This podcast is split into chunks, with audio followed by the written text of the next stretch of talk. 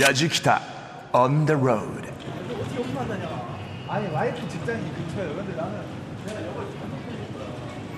山手線一周ぶらり旅シリーズ旅人の伊門宗行でございます、えー私は今日暮里の駅前こちら東口にいるんですけれども駅前ロータリーがありましてね、えーこの前のエンディングだった太田道館の像の近くなんですけれども非常に賑わってまして新しいんですよね。日暮里というと下町のイメージが強いんですがまあそうは言ってもここからぶらりすると下町エリアどんどんどんどん入っていきます。僕らが目指すのはここからうぐいす谷という割とディープなエリアなんですけれども一体今日何が待ってるのか。途中であのーあの話し家さんのあの場所にも寄ったりあのお菓子を食べたりとかできるみたいなんですけども今日はですねあの作家さんがいつものメルシーさんじゃなくてえミラクルですから、えー何かミラクルが起こるのかもしれません。そちらもどうぞ合わせてお楽しみに。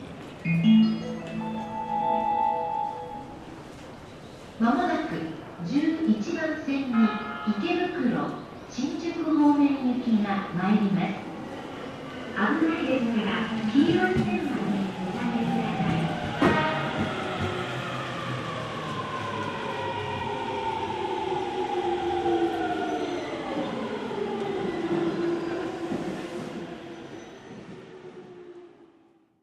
いやじきたオンザロード耳で感じる旅番組ご案内役の中田美香です。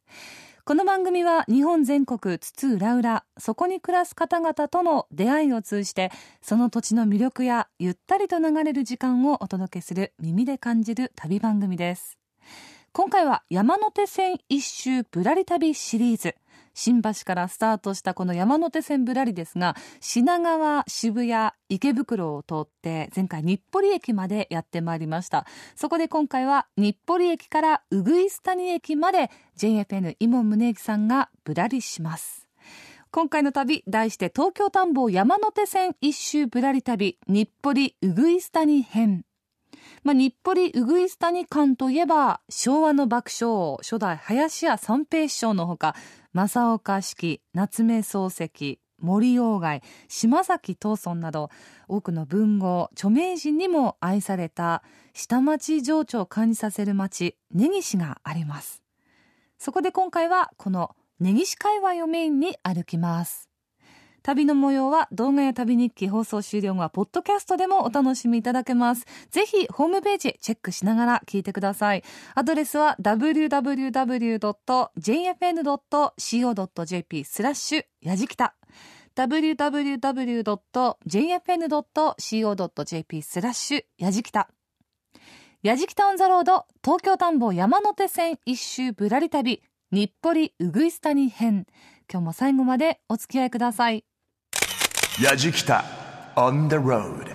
さてさて日暮里の駅前スタートしましてね、えー、目の前こちら太田道館の非常に大きな像があるんですけれどもね馬に乗った道館像これを横目に見ながら目の前に柳の大きな木がありますね。東京と柳ってなんか銀座もそうですけれどもなんとなく合うんだよな。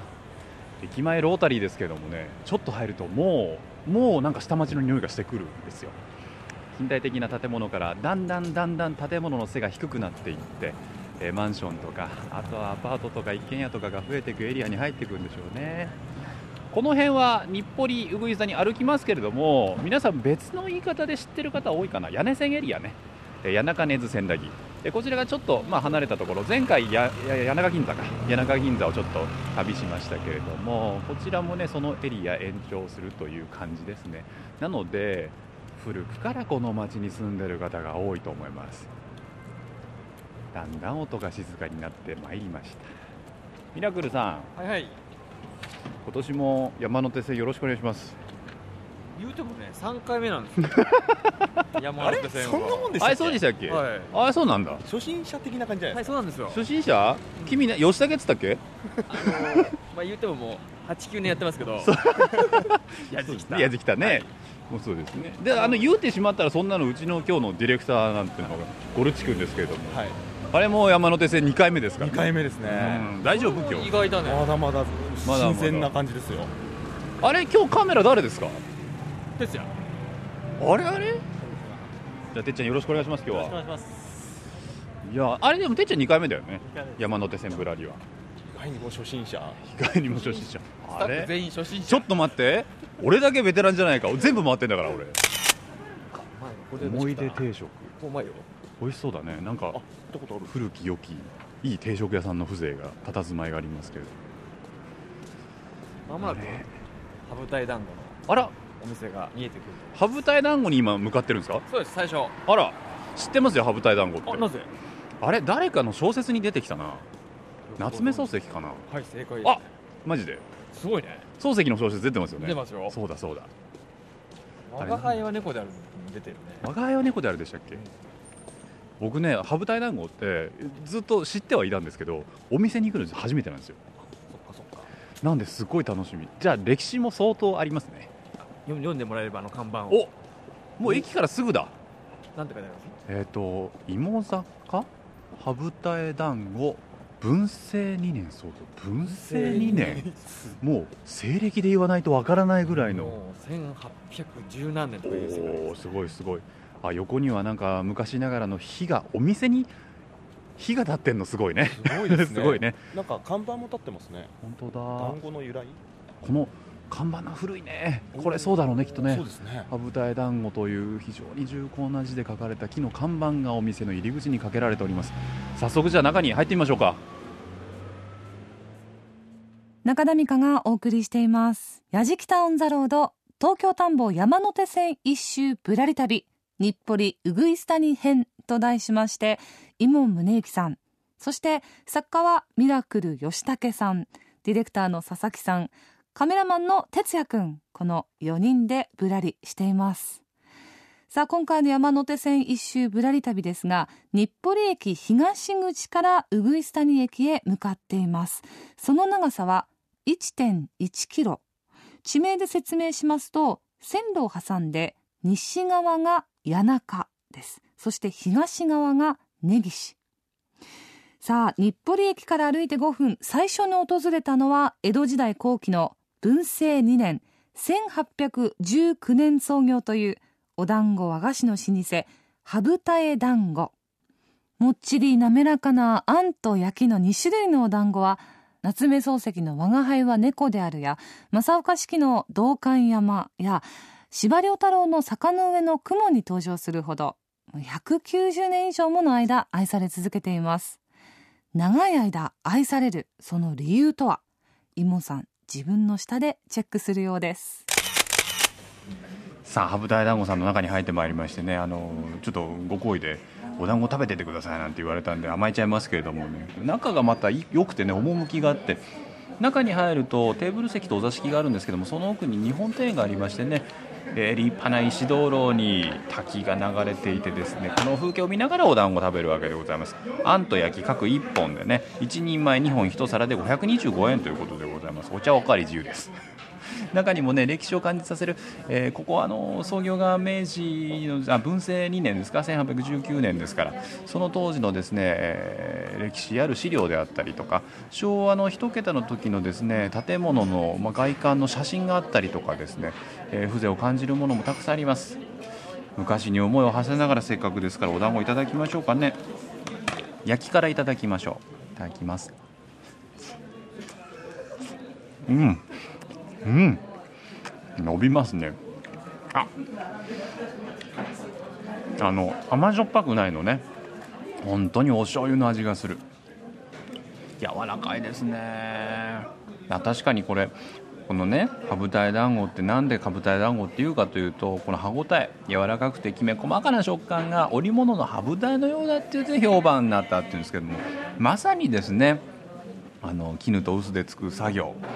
団子の食感を大きく左右するためによそが300ならうちは600つけという教えがあったっていうんですけどもこれあの夏目漱石の「我が輩は猫である」とかですね正岡子規の俳句であったりとか司馬太郎のの坂の上の雲ですねその中にも描かれている歴史あるお団子でございます。ちょっとここで休憩してですね我々のぶらり歩きが基本ですからちょっと栄養をとってから歩きまた始めようかなと思います。こちらあんこもねいただいていきましょうね。うん美味しい。さっぱりしてますね。スルスルいけますねこれ。うまいです。東京田んぼ山手線一周ぶらり旅日暮里うぐいす谷編と題して中田美香がお送りしています。やじきタウンザロード。もう聞いてると食べたくなりますね。本当にあの柔らかいんですよね。口の中でこう溶けるような。で見た目は本当にこうきめが細かくて光沢があって。えー、美味しそうだな。この羽二重団子ですが、まあ、創業以来およそ200年。6代にわたって今も江戸の風味とそれから面影を受け継いでいます。お団子を頬張りながらそんな200年の歴史を感じた一行。この後根岸の細い入り組んだ路地を歩いていますととある建物の前に到着しました。いやー歴史ですよ。吉武さん。そうでですね。気気に入っちゃった。旅日記気に入っちゃった。羽二重団子なんかまあ小説の中でしかね僕なんかは知らなかった世界だったんですごく新鮮な新鮮な古さを感じましたけどもね。うん。うん、こっから何僕ら今どこに向かってるんですか？は根岸の根岸？町屋根線エリアの根の根岸ですね。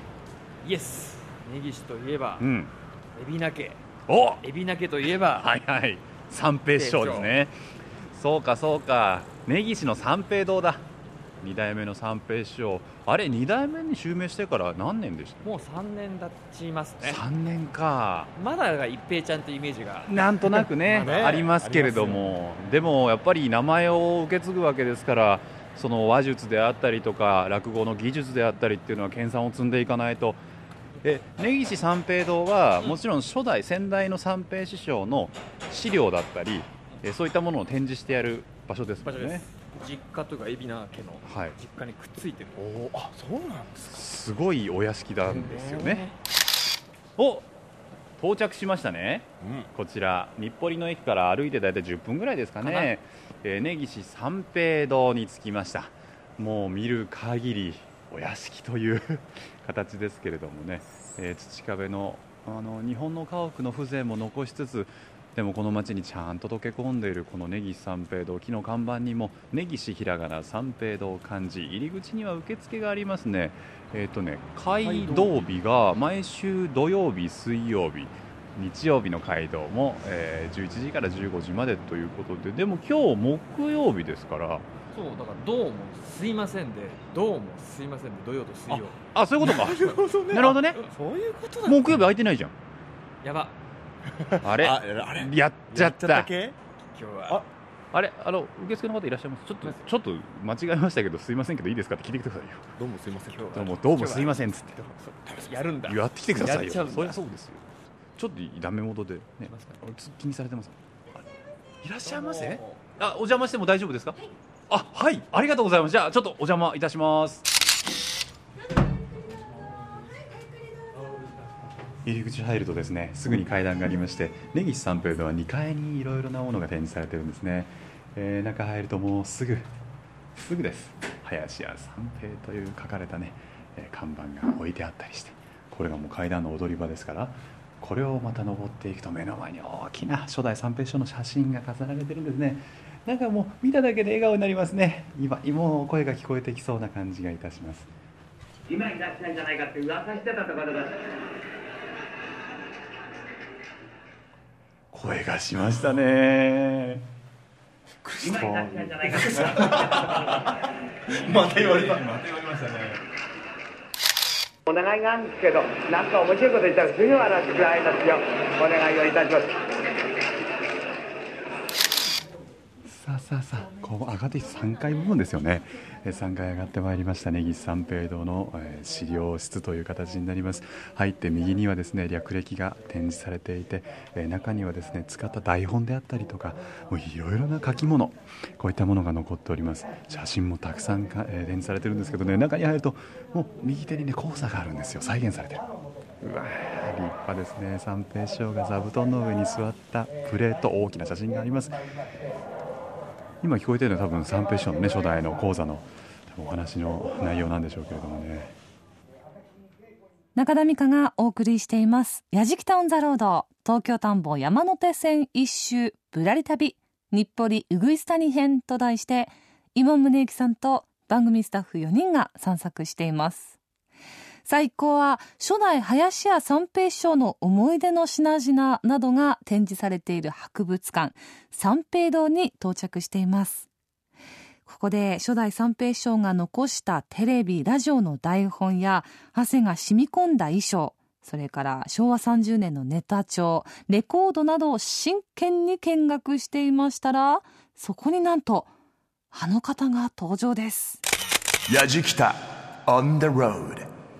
さあ根岸三平堂の中ですね我々いろいろ見せていただいていたら今日はあの僕はてっきり広報の方がいろいろお話ししてくれるのかなと思ったらなんとですねこの方にお話を伺えるということで師匠ですはい。パンツ破けたね、またかい。林家三平でございます。よろしくお願いします。どうも、ようこそおいでくだあさいました。りがとうございますあのこちら根岸三平堂の道長ということでそうですね。道長よろしくお願いいたします。どうも挟んできますねいやいやいや、もう全国ネットですからね。名前言ってこないと三平でございますよ。はい。あのこちらの根岸三平堂、非常に立派な施設で中にはあの初代の先代の三平師匠がはいテレビの実際に使われた台本であったりとか、はい写真がたくさん展示されてますがこちらどういった施設になりますかね？あのー実はですね、はい父の、えーまあ、昔の部屋なんですが、それが1、2、3階にあったんですね、ええ。書斎とあ寝室とか、でそこを、まあ、7階期で、あのー整理しようかという話になった時に、膨大なこの資料が出てきたんです。というのは何かというと、父が持っていたネタ帳ですとか、はい。あと台本等がたくさん残ってたんですね。普通ならば台本っていうのはねまとめて捨ててしまう方もいらっしゃると思いますけれども、そうではなく当時貴重だったものを全部取っといたんです。几帳面にも、はい。うん。それが残っていてあこれはぜひとも残すべきものであろうというんで、えーこの三平堂というまあ博物館ではなく、ええ。三平堂というまあ展示室という形で残したわけですね。そういうことですか、あのプライベートのものも大事に取っておかれる方そうなですか？なんんですよ。結構ね当時使っていた書斎も今目の前にありますね。あります。ちょうど斜め前にですね、はい。ちょうど一時の方向にあるわけですけれども。うんこの、まあ、書書斎もそのまんまですね。当時父が、あの新聞は全社取ってました全社取っていてネタになりそうなところを赤ペンで引っ張ってたんですね、ええ。それでもってこう小話を作ったりですとかあーカーターさんがいてカーターさんはいつも肩が凝るんでカーターモンデールとかくだらない当時のあの いわゆる分かりますかね？当時のカーターモンデールっていうね、はいはい。そういうアメリカの大統領をこう、あのこう新聞から引っ張ってきてたんですよね。時事問題から何から全部ネタにできたということですね。はいはいはいはい。さあアイデアの宝庫ですねここはじゃあそうなんですね、えーですからこうなんていうかな父の思っていたこと、まあ、昭和30年代、ええ。ー日本が高度成長にこう邁進している時の日本がそのままこうギュッと詰めてあると言えばいいのかなそんな感じですよね。だからはい。だからです、なんかここに来ると少し元気が出るっていうか。あそうですよね、はい。なんか本当三丁目の夕日を見てるような感じがすると思いますけれども、多分そういうものはぐっと詰まっているんではないかなと思います、うん。ここにいて、はい。二代目は緊張されませんか？いやあのね私緊張しますよ、えーき 緊張はあの蚊取り線香だけでいいと思ってるんで。でそんな人間でございますんでもうまあでもねやっぱりその時代に合うっていうのが大切ですね。芸人は上手も下手もなかりけり。行く先々の水に合わねばという言葉があるんですけどもまさにそれが今の時代にも合っているんじゃないかなと思いますね、えーニューノーマルって言葉は今流行ってますよね。ね、どんな時代でもほら異常現象異常現象って言われてますけど、異常が何回も続くとそれがノーマルになってしまう、はい。そのノーマル化に対応するような父は時代に生きていたんではないかと、改めて勉強するわけですよ。初めてこんな熱いことを私はいやいやいやいや僕電波を通して語ってしまいました。すいません。ええ。あのだからやっぱり普通の一般的な話し家さんの師匠から受ける影響とまたちょっと違いますもんね。そうですね。やはりタレント性が強かった父ですから、えですからあの記録よりも記憶に残る師匠とよく言われておりますけどもその足跡がやっぱりこう一目で分かるのがいいでしょうね。だから父はあのネタが同じだネタが同じだってよく言われる方多いんですけれども、はい実は組み替えたりとか新しいネタを入れたり注入したりして、えーいろいろと組み替えてるんですよね。行く先々で、はい。えそれはもう工夫に工夫を重ねていったってことですよね。ーはいそういうことですね。だから長く愛されていたっていう。そうですそうです。証拠なんでしょうね、ええはい。あのこちら僕らもずっと歩いていて、はい。根岸の風景とかですね下町の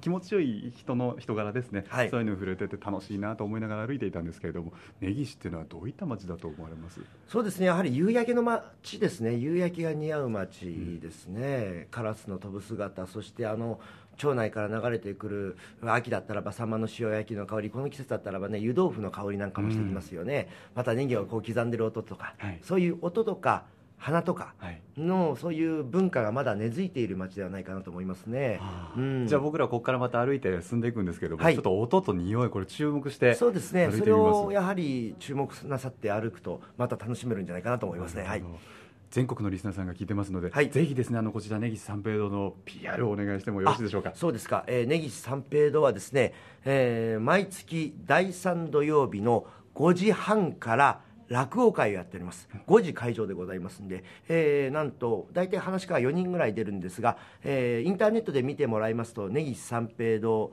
で見ていただけますと、えー演者とか何をやるというのがもうすでに上がっておりますんでまあ来ていただけたらあの1000円という、はい。リーズナブルなお値段で、えー落語を楽しむことができますんで、えー足を運んでみてはいかがでしょうか。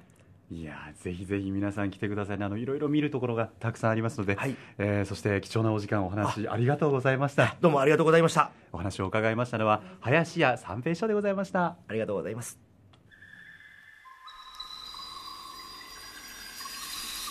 やじきた。On the road ミラクルさん。はい。どうすやせんハマってるねそれ。ハマってる。三平師匠いい人ですね。素晴らしいですね。人柄がね。出てますね。ほわっとしましたね、うん。ちょっとね。あったかいね。なんかもう三平師匠のお話聞いただけで根岸がちょっと好きになった。わかるわかる。うん。なんかそんな雰囲気持ってますね、うん。三平師匠っていうのはね。人を包み込んでしまうような笑顔の持ち主だなと思いましたけどあのリスナーさんに見せたかったですね。三平師匠と吉武さんの開口ね。昔仕事してたみたいでね。あの名刺を渡してましたけどその名刺の渡し方が偉そうでね。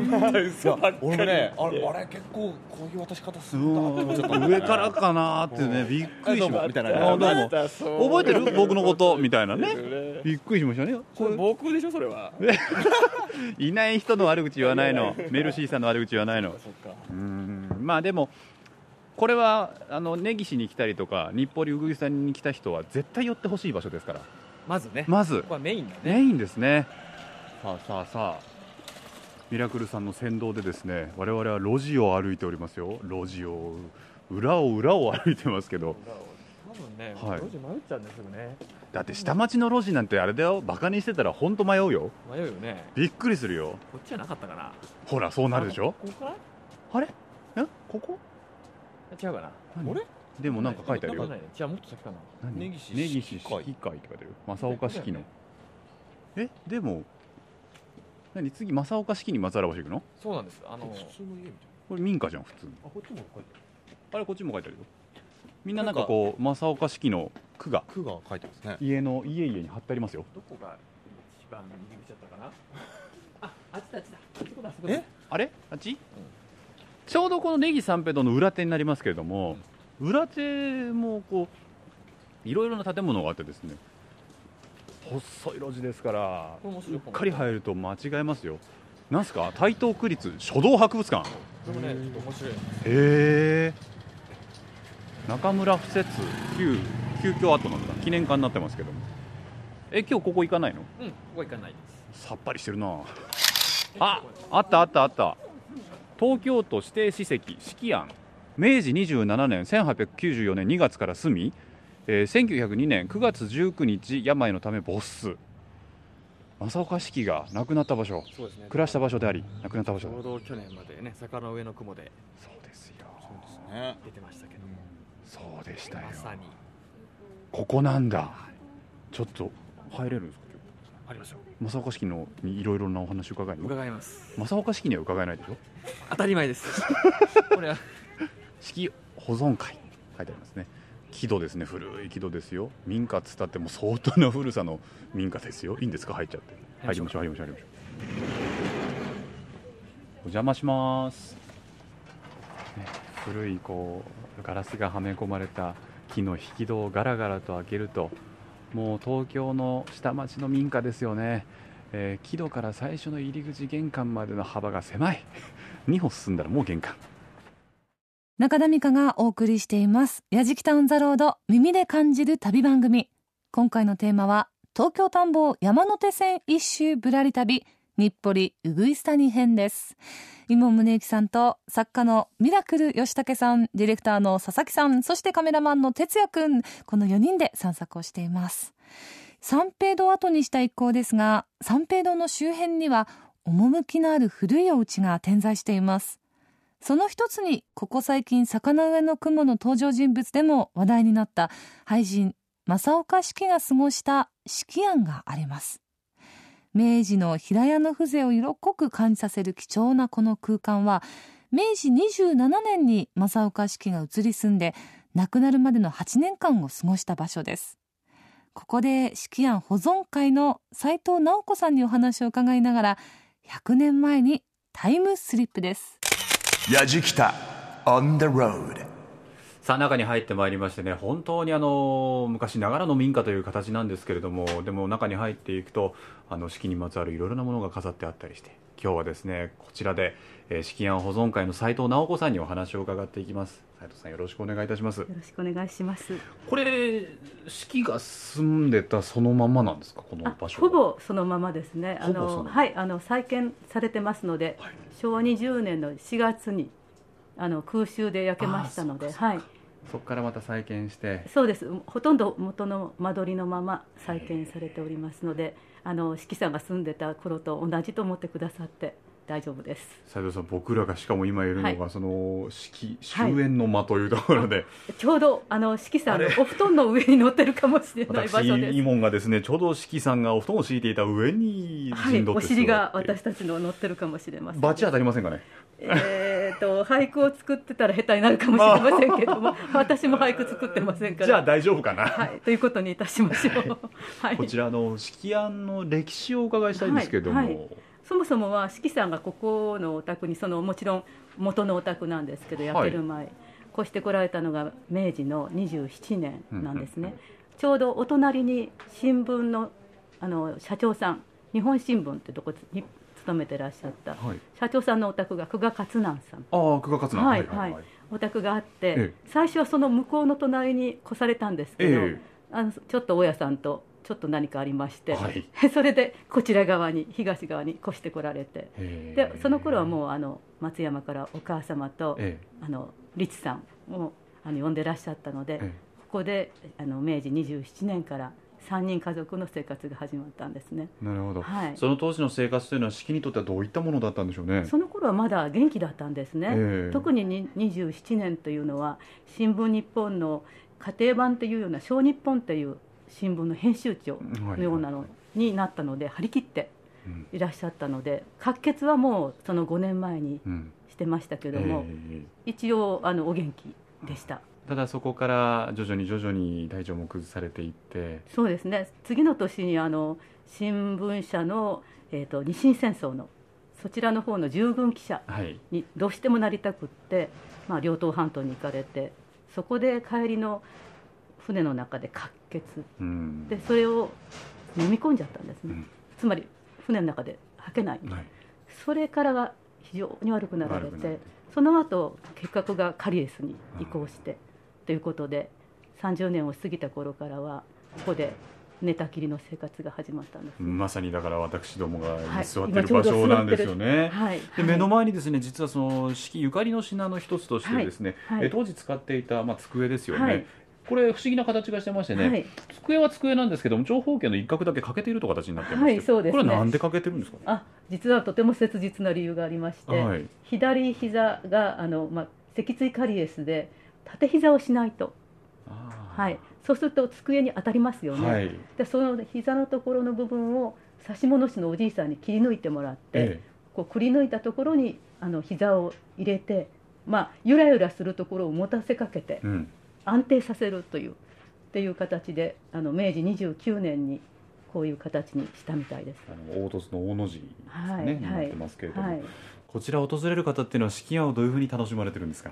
そうですね。あの皆さんね俳句もちろんなさる方はいらっしゃいますがそうじゃなくって式が好きだけでもなくって、漱石さんが好きとかあおのう。いろんな入り方があるんですね、はいはいはい。漱石のお友達だからというのもありますし、えもちろん坂の上の雲があの 放映されましたので、はい。実之さんのファンももちろんいらっしゃいますし どな。菅野美穂さんのファンもいるかもしれないですしあの最近若い方が増えて、ええっと、歴史の好きな女の人のこと歴女と言いますでしょ？言いね。歴少年みたいな子が来ますね。そうですか。はい。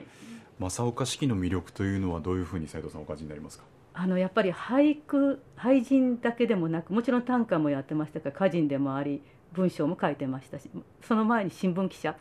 でそういう人がじゃあ病気になってどうしたかっていうと人生変わっちゃったわけですよね、はい。周りはそれぞれ、えー、と活躍してる中で自分は文学しかもうできない。本当は国を出てくる松山出てくる時は太政大臣になるって言ってあ16で出てきたわけですから、はい。そういう人がたった35年の人生でどういうふうに生きたかなっていうのはここのうちに来てからあの本を読むとなるほどと思われると思うんですが私も本は読んでたんですけど、え。ここへ来てみたらあのね塀の中が明治なんですよ。えうん。ああそうかもしれない。ここだけ。えそれでそれは外の人にわからない世界で、えはい。まだその四季さんの魂はきっとあるんではないかと思われる。感じる？ここに来るのはやっぱ感じるためかな。ああそうか。明治という時はどういう時だったんだろうってのんびりとぼんやりと座ってる時が一番素敵な時間ですね、みお庭見ながらここでじゃあ目を閉じてい正岡式の俳句を浮かべるとするならば斉藤さんは何ですか？えっ、とねいろんな句があるんですけども、一番わかりやすいのなんでしょうね、えー行くたびも雪の深さを尋ねけりっていうのがあるんですね。今のちょうど冬ですから、はい。雪はないですけどその時障子だったんです、まだ。はい。だから行くたびもふあの雪の深さを尋ねけりってことは開けてみな見てないですよね。本人は寝てますから、え。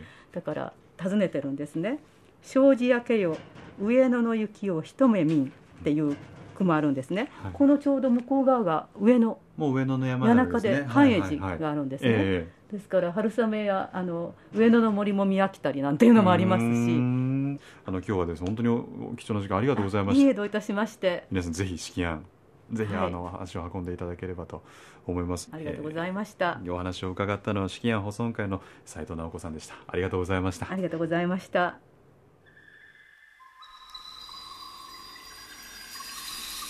やじきた。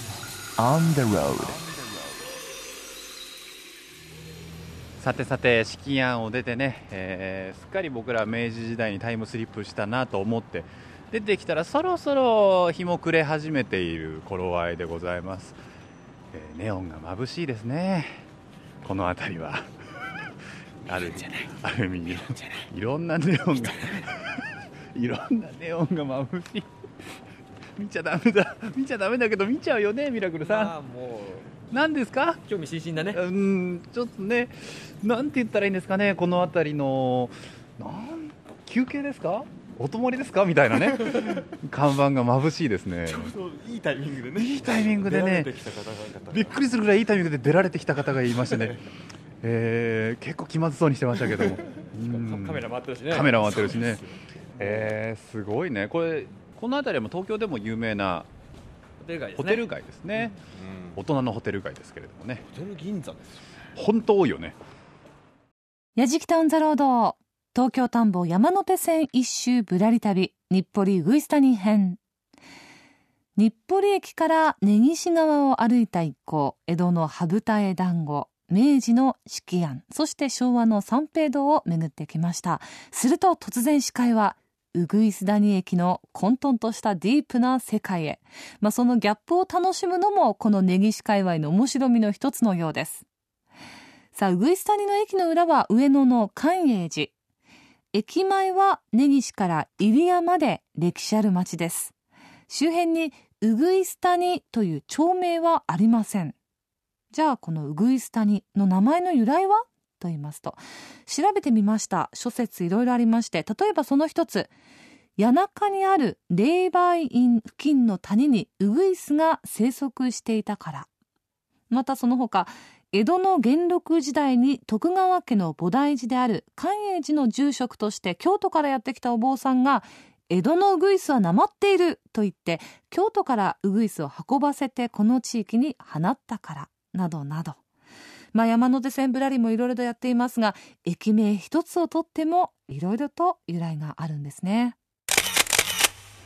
えちょうどこちらの場所がですね御嶽橋通りと琴問通りがクロスする場所にあるんですけれども、えー、前はですね、えー、ウグイス谷の駅が近いということで信号にはウグイス谷駅前なんていうふうに書いてありますその交差点なんですねで上に立教が取ってるんですけどもねそれ見ると寛永寺立教というふうに書いてあります。あの上野のね寛永寺がすぐ近くなんで、えそれにちなんだ立教なんでしょう、まあ、下町とはいうもののねあの今ちょうど夕暮れ時なんですが車通り沖の通り本当に多いです、えー、この辺り住宅街ということもあるんでしょうけれどもまあ大きな町と町をつなぐ動線の場所でもありますのでねその途中にある町でもありますのでそこを僕ら通りながら、えー、山手線ぶらり日暮里からウグイス座にそろそろゴールですか？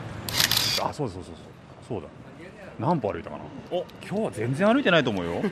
確かに近かったですもんね。近かったもん。あ今までで最短というか2151歩という全然歩いてない。